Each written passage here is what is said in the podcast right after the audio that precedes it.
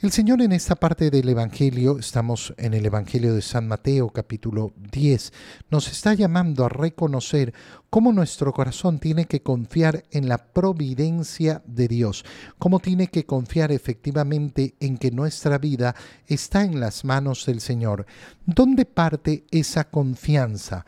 Esa confianza parte en algo que ya analizábamos esta semana, al decir hay que tener mucho cuidado con esa idea de seguridad que queremos tener. Queremos asegurar nuestra vida en este mundo, queremos asegurar el futuro y esto va a ser siempre una gran falsedad. ¿Por qué? Porque nadie nunca me ha asegurado absolutamente nada. ¿Qué va a pasar mañana? No sé. No lo sé y nunca lo he sabido. Vivir aterrorizado por lo que va a pasar mañana es vivir en una profunda irrealidad. La irrealidad de pretender que la vida humana sea otra cosa que lo que es. Nosotros solo podemos vivir momento a momento, día a día, hora a hora, minuto a minuto. Podemos hacer planes, para el futuro. Y claro, por supuesto, mi plan es llegar al cielo. Ese es el deseo para el futuro de mi existencia. Pero no puedo asegurar, asegurar absolutamente nada. Y entonces, qué importante es darnos cuenta de esto. No teman. ¿Cómo lo logro? Bueno, reconociendo un principio muy básico. Yo cuándo me voy a morir? Me voy a morir el día, la hora, el minuto, el segundo en que Dios lo quiera, ni un minuto antes ni un minuto después. Mi vida está verdaderamente en las manos del Señor. No teman, por tanto, a los hombres eh, eh, que nos pueden quitar la vida. No, no les teman a ellos. Eh, no teman a las mentiras de los hombres.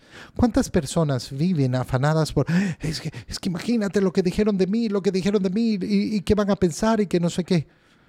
Si yo no tengo nada que ocultar, si yo no he realizado el mal, a mí me basta saber que Dios es mi juez y que Dios lo sabe todo. Las palabras del Señor son tremendas, ¿por qué? Porque nos está diciendo que nada va a quedar en oculto. El juicio universal consiste justamente en eso, en que se va a conocer todo. Todo lo que hemos realizado, todo, todo, absolutamente todo. Aquello que yo pretendo mantener en secreto en esta vida, bueno, tengo que tenerlo claro, solo lo voy a mantener secreto en esta vida. En la vida futuro, futura se va a conocer todo. Y por tanto les manda a sus discípulos que aquello que les dice en la noche lo repitan en pleno día. Lo que les dice al oído, pregónenlo desde las azoteas. Qué bonito. El Evangelio no es para una secta, no es para unos iniciados, no es para unos poquitos. El secretismo no le pertenece al Evangelio, no le pertenece a Cristo. Por eso es que nunca va a haber una secta cristiana. No, es que la verdadera, no, no, no, no. Todo lo que yo necesito saber para la salvación, el Señor me lo ha revelado y es público. Todos pueden conocerlo. No tengan miedo entonces al que mata el cuerpo, pero no puede matar el alma. Tengan miedo más bien, teman la virtud del temor de Dios, de aquel que los puede arrojar al lugar de castigo.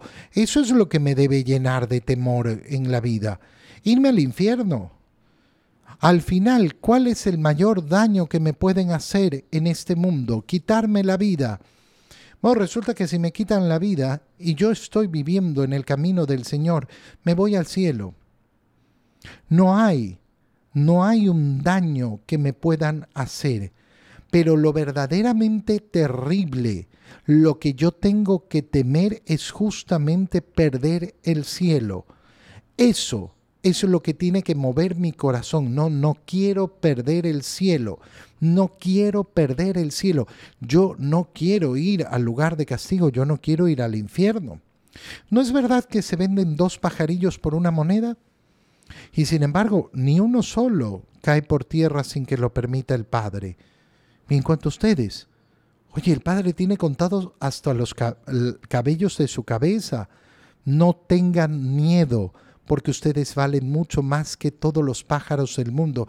Fíjate cómo nos repite una y otra vez las mismas palabras. No tengan miedo. Qué importante es darse cuenta que en el camino de Cristo, aquel que lo quiere caminar, tiene que vencer los miedos. Y muchas veces no logramos ni siquiera darnos cuenta cuántos miedos van entorpeciendo mi vida. Cuántos miedos al que dirán, cuántas vergüenzas, cuántos, eh, eh, cuántos afanes, eh, es que voy a perder una cosita que he ganado. Los miedos rodean nuestra vida y por eso siempre es importantísimo recordar que una de las principales armas del demonio es el miedo. Aquel que vive en el miedo, en todo tipo de miedos, en todo tipo de miedos, vive aprisionado. Y aquel que vive aprisionado no vive la vida de los hijos de Dios. Y termina diciendo el Señor unas palabras que tienen que retumbar siempre en nuestra cabeza. A quien me reconozca delante de los hombres, yo también lo reconoceré ante mi Padre que está en los cielos. ¿Qué quiere decir? Que nos está haciendo pensar en el día de nuestro juicio. Cuando yo me muera y llegue efectivamente a ese, eh, eh, a ese juicio, ¿y qué es lo que tiene que desear mi corazón? escuchar al Señor decir, Padre mío, este pecó mucho, pecó mucho, hizo esto y esto y esto y esto, pero me proclamó ante los hombres, dio testimonio de mí ante los hombres, quiso vivir como un verdadero discípulo mío. Pero en cambio, qué terrible que llegue el día de mi muerte y yo esté ante el Padre y escuche a Jesús decir, no lo conozco. No lo conozco por qué. Porque delante de los hombres tuvo miedo de proclamar mi nombre, tuvo vergüenza de proclamar mi nombre, porque le interesó más el qué dirán.